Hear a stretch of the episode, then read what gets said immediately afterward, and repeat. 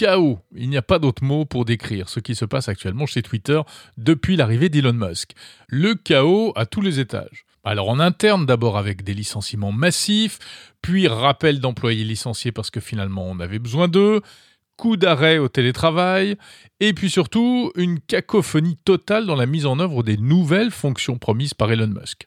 Ainsi, on a vu apparaître ces derniers jours euh, un nouveau petit badge de certification pour certains profils, et puis celui-ci a disparu aussi sec. Les fameuses options payantes euh, promises également tardent à être déployées. Des annonceurs quittent le navire. Elon Musk n'écarte pas un risque de faillite.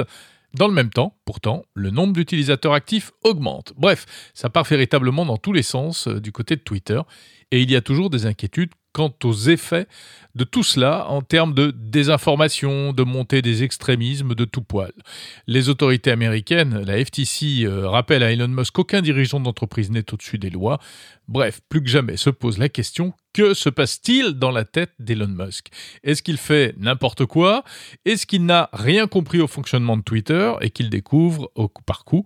Est-ce qu'il est complètement à côté de la plaque? Ou bien au contraire poursuit-il un plan machiavélique qui finira tous par nous surprendre alors c'est une affaire qui dépasse largement le cadre pur des technologies. Écoutez ce qu'en pense Asma Mala, enseignante à Sciences Po et à Polytechnique, spécialiste des enjeux politiques du numérique. Elle s'interroge notamment sur la réaction de l'État américain face à Elon Musk ou même à d'autres milliardaires euh, libertariens comme Peter Thiel. En fait, il y a plusieurs choses. Un, c'est l'avenir de Twitter. Est-ce que Musk va réussir à en faire quelque chose, tel que, comme il l'a présenté, faire un réseau social vraiment de vraie liberté d'expression, mmh. euh, avec une modération euh, qui tient la route, euh, selon sa vision, hein, qu'elle soit payante ou pas, avec des modèles économiques, adossés à un certain modèle économique ou pas, on verra. Ou est-ce que en fait, il va juste emmener Twitter dans le mur? Ça, c'est une première question, mais qui va être fondamentale à savoir et, à, et, à, suivre. Parce que si il, réussit son pari avec Twitter, ce qui n'est pas impossible. C'est pas impossible qu'il réussisse. C'est exactement ce qu'il a fait avec Tesla.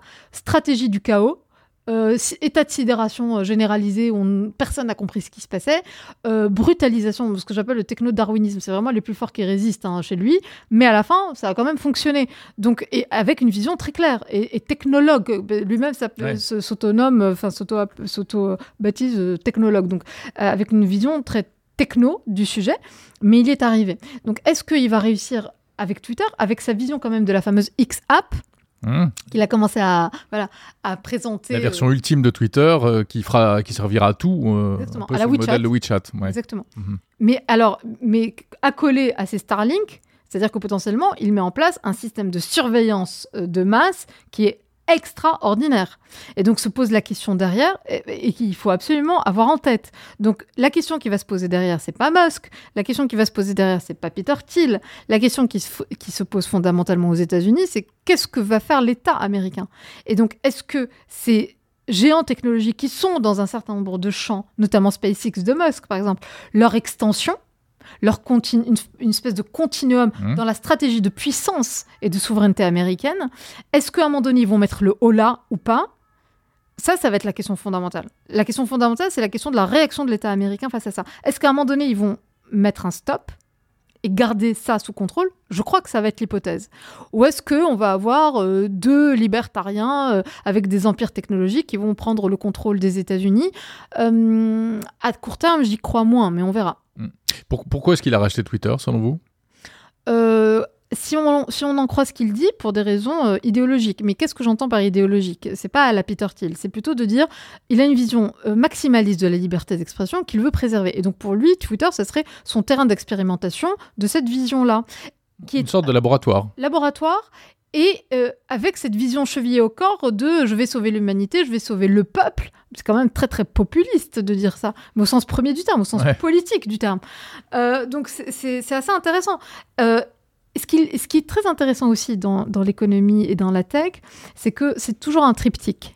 Et c'est ça qu'il faut toujours avoir en tête, je crois. En tout cas, c'est ce que je raconte toujours à mes étudiants. Et qui est absolument indissociable. Les trois angles sont indissociables les uns des autres. Vous avez le modèle idéologique qui, qui préempte et qui contrôle et qui détermine le modèle économique qui lui-même détermine le modèle technologique et ainsi de suite dans une espèce de cercle qui est sans fin, de boucle de rétroaction sans fin. Donc quand on souvent on pose la question mais est-ce que c'est il fait ça pour l'argent ou pour euh, des enjeux Non, C'est les deux à la fois. Et son modèle idéologique détermine son modèle économique, parce que pour qu'il y ait zéro modération, il faut bien qu'il y ait des barrières à l'entrée à son réseau social. Hmm. Pour une espèce de nettoyage un peu naturel du réseau. Alors 7,99€, c'est dissuasif pour strictement personne. Mais c'est son idée en tout cas. Et puis, ce modèle-là détermine donc vos fonctionnalités technologiques, votre stack techno euh, et toute la brique technologique qui va avec.